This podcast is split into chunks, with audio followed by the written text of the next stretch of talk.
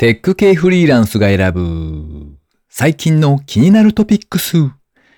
今回は180回目の配信となります。悲しい時、悲しい時。自分の部屋に戻った時に小酸っぱい匂いがした時、悲しい時。いやー、これこそ夏の香りですね。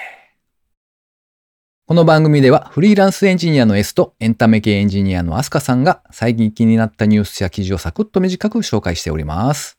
IT 関連をメインにですね、ガジェットだったり新サービスの紹介だったり、それぞれが気になったものを好き勝手にチョイスしております。今回は記事を2つ紹介しまして、エンジニアのウェブシナさんへのインタビュー10回目、最終回ですね、をお届けします。今回は S の一人会となっております。ご意見ご感想などありましたら、ハッシュタグカタカナでテクフリでツイートをいただけたらありがたいです。では一つ目の記事ですね。今年は休止が決まった夏休み子ども科学電話相談。有志による代替企画が続々登場。インターネットウォッチで掲載されていた記事ですね。2021年は休止となる NHK の夏休み子ども科学電話相談に代わりまして、有志が質問に答える非公式企画が相次いで登場しているそうです。YouTube の夏休み子ども科学インターネット相談は有志が企画した YouTube チャンネル。スマホのボイスアプリで質問を録音し、指定のメールアドレスに送付すると、専門家が質問に回答して、YouTube 上でその動画を配信するというスタイルだそうです。7月22日に開設されたばかりのチャンネルだそうですけれども、すでに5000人以上が登録しており、回答動画の公開も始まっているそうです。今見たら、チャンネル登録者数は12,600人に増えていました。それから別の企画としまして、匿名メッセージサービスマシュマロに、シャープ夏休み科学 VTuber 相談室のタグをつけて投稿すると、学術系 VTuber が回答する夏休み科学 VTuber 相談室という企画も間もなく始動するそうです。あの子供の質問に回答するというのはとても難しいスキルだと思うんで、すごいなぁと思って読んでおりました。あと、割と似たようなポッドキャスト番組でですね、空想科学ナチュラリストポッドキャストっていう番組がありまして、そちらでも科学的な何かに対する質問に、あの、おじさんが回答しているみたいなのがやってますね。回答されてる方が結構癖のある方でですね、たまに笑っちゃいます。はい。では次の記事ですね。ライフブック UH キーボードがクラウドファンディングになった理由。Engadget 日本版に掲載されていた記事ですね。富士通がモバイルキーボード UHKB をクラウドファンディングに出すまでの物語が掲載されておりました。まあ、キーボードといえば、 Happy Hacking Keyboard だったりとか、もしくは昨今だと自作キーボードみたいな、そういった方面もあるわけですけれども、あちらとはちょっとまた違うこだわりっていうんですかね。そういう思いみたいなものがあってですね、なかなか楽しいお話でしたね。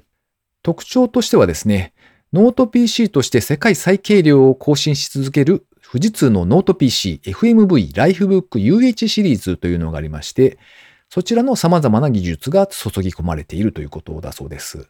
ノート PC のですね、キーボードの部分をくり抜いたようなイメージですね。タッチパッド付きでバックライトも点灯することができます。そして Bluetooth の5.0による3台までマルチペアリングが可能になっていますね。横が 302.6mm、縦が 161.8mm、厚さが一番分厚い部分だと思うんですけれども 10.9mm ぐらいだそうです。そして重さが 350g。USB-C によるフル充電が可能で、フル充電しますと約1ヶ月間使用できるそうです。クラウドファンディングなんですが、目標金額が500万円。すでに3900万円を超えておりまして、達成率は787%になっておりました。現時点で購入できる価格は16,940円になっています。発送は2022年の3月以降を予定しているそうですね。最近のノート PC に普通についているタイプのあの、ペタペタした感じの薄いキーボードですね。なので持ち運ぶには結構便利なのかななんて思って見ておりました。ということで今回紹介する記事は以上となります。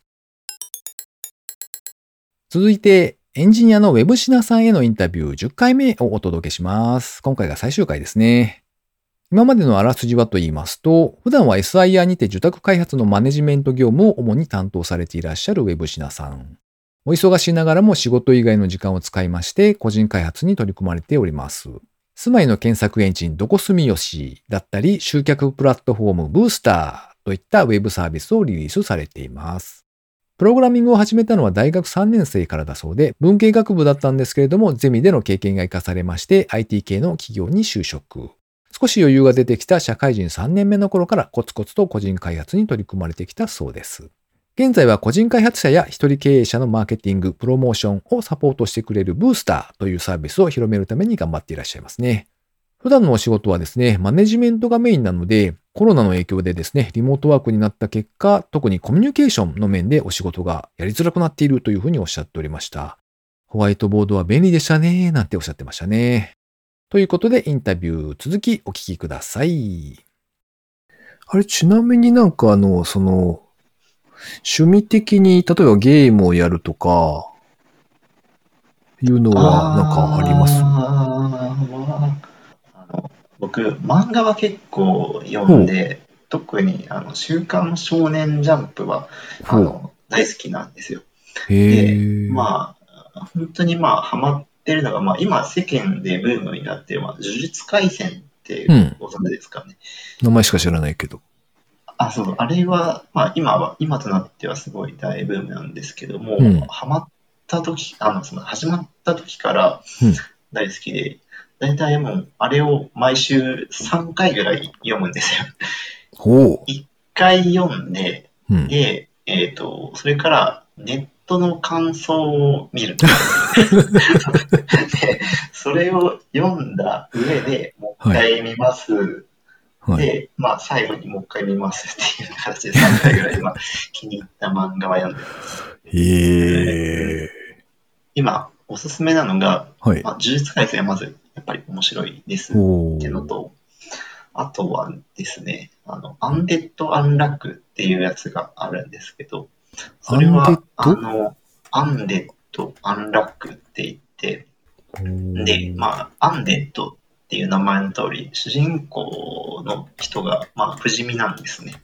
ほだから、不死身だから、まあ、その、いろんな戦い方ができて。例えば、その、足を刀で切って、はい。その足が生えてくるんですけど、はい。はい。その生えてきた反動でこう空を飛んだりだとか、そういったことをするんですね。そういう、まあ、新しい戦い方、ちょっとグロテスクなんですけど、へそういえっ。たやつがあって、結構 SF チックで、まあ SF 好きな方には結構おすすめですね。あ。とは、あのギャグ漫画が結構好きなんですけど。そう 僕とロボコっていう漫画がありまして、今、僕、他の人はこちらも検索にちょうど出てました。あ、出てました。はい ちょっとあの、少年ジャンプのコアなファンの人には今人めっちゃ気なんですけど。逆っぽい絵がある。うんそうそう。へえ。ちょっと、それもちょっと、まあ、興味がある方は読んでくださいっていう感じです。ああ、なるほど。へえ。もう、毎週の少年ジャンプがあれば、他の娯楽はもういらないですね。そうなんですね。あとは、うん、そうですね。それは何で読んでるんですか？あの、紙？オンラインというか、あのそうですね。あの、電子書籍で読んでますね。へえ。僕、ジャンププラスしか読んでないです。無料、無料枠。逆に、ああ、あれ、いや、それもちょっと語りたいとこではあるんですけど、そうなんですよ。なんか最近、少年ジャンプ本誌とかよりも、ジャンププラスの方が面白いっていう、なんか逆転現象みたいなのが起きてまして。そうそれはすごい僕も思ってるんですけど、今、あの、なんだダンって読んでらっしゃいます？あ、読んでないとあ思う、多分。のですね、もう、ツイッターでもうめちゃめちゃ話題なんですけど、なんかはいなんだなんっていう、なんかその、まあ、オカルトプラス SF で主人公の男の子と女の子が、はい。なんか幽霊とかあの宇宙人とかをまあ倒すみたいな、えー、とストーリーなんですけど、はいそれがもうめちゃめちゃ面白くて、まあ、なんならさっき言った呪術廻戦より面白いんじゃないかと思うんですけど、へえ。それがもうすごいツイッターで話題になってるんで、ぜひ読んでくださいね。へえ。なんかもうそう、無料でそういう面白いやつが読める時代になってるのがなんかすごいなって。う今ん。イスさんはちなみにジャンププラスで言うと、どの辺の作品を読まれてるんですか？最近ずっと追い続けてるのは怪獣8号ぐらいですかね。ああ、あれも面白いですうね。ん。あれもなんか無料のクオリティじゃないですよね。確かに。ね なんか、どっかのタイミングで課金をしたいなと思いつつ、今のところずっと無料できちゃってますね。これはちゃいますからね。そうそうそう。いつどうすればいいんだろうみたいな。申し訳ない気持ちになってきうんますね、そうそう。あれは。ちょっと、やっぱそうなりますよね。そうそうそう。あとは、うん、ジャンププラスじゃないんですけど、最近すごい気に入っている、いるというか、いたのは、まあ、あの、ウェブの、ツイッターで何回か、数回やってただけなんですけど、なんだったかな。PHP 使う人にだけわかる、あの、面白い漫画が、うん何ですか？そちょっとれはすごいニッチな漫画ですね。うん。そう、ドルホゲっていうタイトルらしいんですけど、ドルホゲ。はい。ダラーのホゲですね。PHP あはダラがーはいはいはい変数名にダラつけるんで。ああ、はいはいはいはいはい。ドルホゲ。うん PHP エンジニアにしか伝わらない漫画っていうタイトルからして PHP ユーザーにしかわかんないやつなんですね。そうですね、多分。タイトルは最初気づかなかったけど。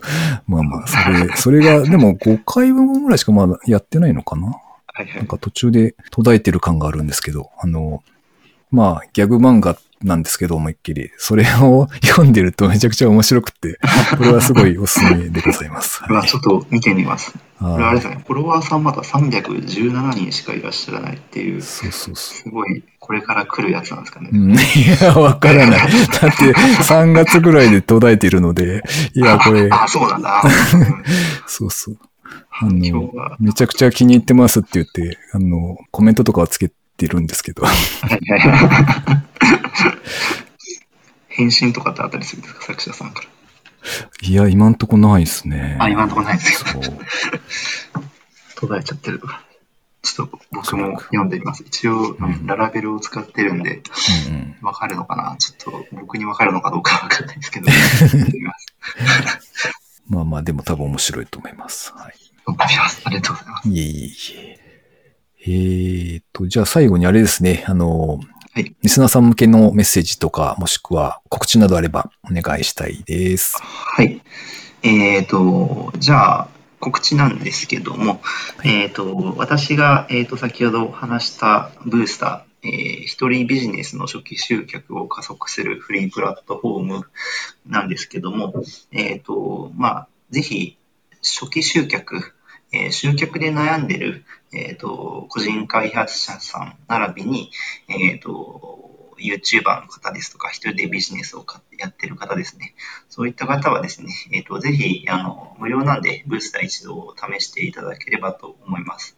でぜひ、まあ、初期集客をする、えーと手助けになればなと思ってます。これからいろいろどんどん、えーと機能とかも追加していこうと思ってますので、ぜひちょっと一度見てみてください。よろしくお願いします。これあれですよね。そういえば、あの、例えば、 Zenn で記事、有料記事書いた人とか、もしくは、技術書典系の、その、まあ、同人系の技術書とかを販売されてる方とか、そういった方にも使ってもらえそうですね。そうです、そうです。うん。スモールにビジネスをやられてる方だったら、どんな方でも使っていただけるようなツールになってます。うんうんうん。はい。ということで、えー今回は、ウェブシナさんにゲストとしてご登場いただきました。長い時間ありがとうございました。あこちらこそありがとうございました。楽しかったです。続きまして、番組にいただいたコメント紹介のコーナーですね。まずは、ポイート公式さんですね。あの、ポイートというのは、誰にでもポイッと気軽に投げ銭できるサービスです。えーこの番組でもですね、以前に登場いただいた宮本さんと、それから杉井さんですね。お二人が今手掛けていらっしゃるウェブサービスになりますね。で、そこの公式アカウントからコメントをいただいております。拝聴完了かっこ行ってみたかった。ウェブシナさんのリモートの悩みの感想、お客様と電話やメール、課題管理だけで日々の業務は回るけれど、直接会うミーティングは一つのチェックポイントとしてそれを一つ一つクリアすることでお客様との信頼関係を構築するみたいなところあるから大変そう。とコメントをいただきました。ありがとうございます。確かにお客さんとのこうやりとりとかセッションというかそういったあたりがオンラインになってしまうとなかなかやりづらいんだろうななんて思って聞いておりましたけど世のマネジメントをされていらっしゃる方々はどうなんでしょうね。なんかネットワークのちょっとした遅延とかで、こう、なんかボケが伝わらないとか、そういうのとかありそうですよね。それからジェイク・リッチーさんですね。いつもありがとうございます。いくつかいただいておりまして、一部紹介させていただきます。テクフリ177回目拝聴完了。望遠鏡は夢ですが手が出ないですね。都心に出ることが少なくなったので、モビーは使うタイミングがないですね。サーフィンってそこまでお金はかからないんですね。やってみたいな。アスカさんのダイエットが成功しますように。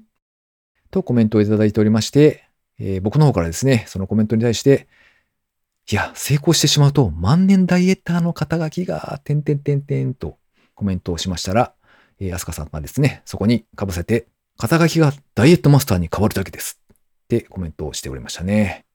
素晴らしいツイッターでのやりとりでした。うむうむ。それから水流さんですね。いつもありがとうございます。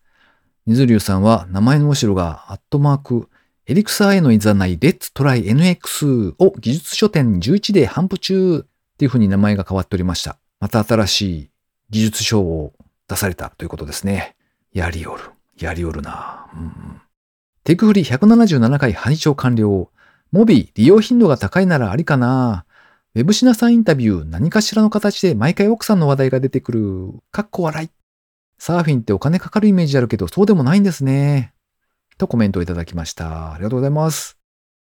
ウェブシナさんのインタビューで、ちょいちょい奥さんのお話が出てきておりまして、可愛らしいなと思って聞いておりましたけれども、まあ、あれですね。水流さんも多分、僕と割と近い年代だと思うので、まあ最初の頃はそんなもんだよね。うんうん。みたいに思いながら聞いていたのでしょうか。いやー、若いっていいなうんうん。それから高見千恵さんからですね、いつもありがとうございます。179聞いた。英語確かに調べ物するときより英文メールのやり取りしているときの方が身につくような気がしますね。日本語を翻訳ツールに読ませて、ついでに読み上げ、だけでも結構見えてくるという感じがします。確かに調べるときはどうせ翻訳しちゃうし、拾い読みできれば十分。とコメントをいただきました。ありがとうございます。いや、英語に関してはですね、ここ最近は全く、よっしゃ、やるぜみたいな感じになってなくてですね。まあまあ、あの必要最低限というか、英語しかなかったらしょうがないから読むか、みたいな、そんな感じになっておりますね。そして同じく英語の話題に関してですね、はじめ浜田さんからコメントをいただいております。いつもありがとうございます。179回拝聴英語学習の話、身につまされますね。語学は苦手で、昔いた会社で TOEIC 受けろと言われて、 TOEIC 対策したことはありますが、いやいやでしたね。アスカさんの英語の読書会すごいですね。英語の本読み切ったことないです。とコメントをいただきました。ありがとうございます。いやー、本それって感じですね。英語の本を読むというのは、今まで多分、ちゃんと終わらせたことはない気がしますね。確か高校生ぐらいの時の夏休みの宿題に、ペラペラのですね、ナウシカをこう英文にした冊子みたいなのがあって、えーそれを読んでこいっていう宿題が出てたと思うんですけど、それも途中で投げ出しましたからね。なんかそこだけよく覚えてますね。それから、サトシ村田さんからですね、コメントありがとうございます。やったテクフリで名前呼んでもらえたいろんな方のインタビューがあって、初回から楽しんで聞けました。当時のニュースネタが今どうなっているかを見てみるという黒い楽しみもあったり、ほぼ毎日テクフリ聞いてたので、次の配信まで聞けないのは寂しいですね。連続で聞いていると気にならなかったんですが、間が空くとインタビューのあらすじがあるのは助かりますね。とコメントをいただきました。ありがとうございます。えー前回ですね、第1回の配信から全部聞きましたということで、えー今までは連続で聞いていただいていたんですけれども、1週間時間が空くのでっていう話ですね。だんだんと、あの、あらすじが長くなっていくので、ここもまた悩みどころなんですが、まあまあ、あの、多少思い出すきっかけになればな、なんて思っております。昔のニュースネタが今どうなっているかという黒い楽しみっていうのは、あの、ツイッターでもコメントをしたんですけれども、すごくよくわかる気がしますね。例えばさらに成長しましたみたいな、こう、追加で資金調達みたいなのとかがたまに見かけたりして、あ、あそこの会社はなんか前にそういえば取り上げたことあるな、みたいなこともあるんで、そういう時には結構思い出すんですけれども、逆のパターンだと多分記事にはならないと思うので、なかなか目にすることもないのかもしれないですね。なので、こう、配信する側からするとですね、自分が紹介したものがしばらくしてからなんか成長したりですとか、また別のところで大きく取り上げられたりとかっていうのがあると、やったみたいな、そういう楽しみもありますね。はい。というわけでコメント紹介のコーナーでした。リスナーの皆様、いつもいつもありがとうございます。え最後に近況報告なんぞをお話ししておりますけれども、最近読んでいた小説の中でですね、甘酒のお話が出ておりまして、冬のイメージが強いんですけど、実は夏に飲むものだったらしいということで、えー、先日ですね、冷やし甘酒を買ってみました。なんでも夏バテの予防ですとか、まあ疲労回復みたいな意味もありまして、夏に飲まれていたんだそうですね。で、ほほうと思いまして、スーパーでですね、冷やし甘酒を見つけまして、この間、ちょっと買って飲んでみました。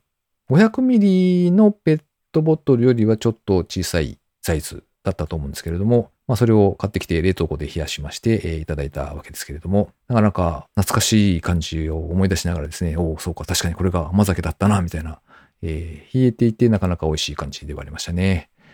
なんですが、まあ、あんまり量はいらないかなというところでしょうか。えー、季節の飲み物らしいので、えー、皆様もですね、試してみたらどうかなとは思うんですが、えー、少なめの量で試していただいた方がいいかと思います。この番組へのご意見ご感想などを絶賛募集中です。ツイッターにてハッシュタグカタカナでテクフリをつけてつぶやいていただくか、ショーノートのリンクからですね、投稿フォームにてメッセージをお送りいただけたらありがたいです。スマホ用にポッドキャスト専用の無料アプリがありますので、そちらで登録とか購読とかをしておいていただきますと、毎回自動的に配信されるようになって便利です。Spotify、Amazon Music でお聞きの方は、ぜひフォローボタンをポチッとしておいてやってください。いやー、久しぶりにハイパーオリンピックがやりたくなりますね。今週も最後までお聴きいただきありがとうございました。それではまた。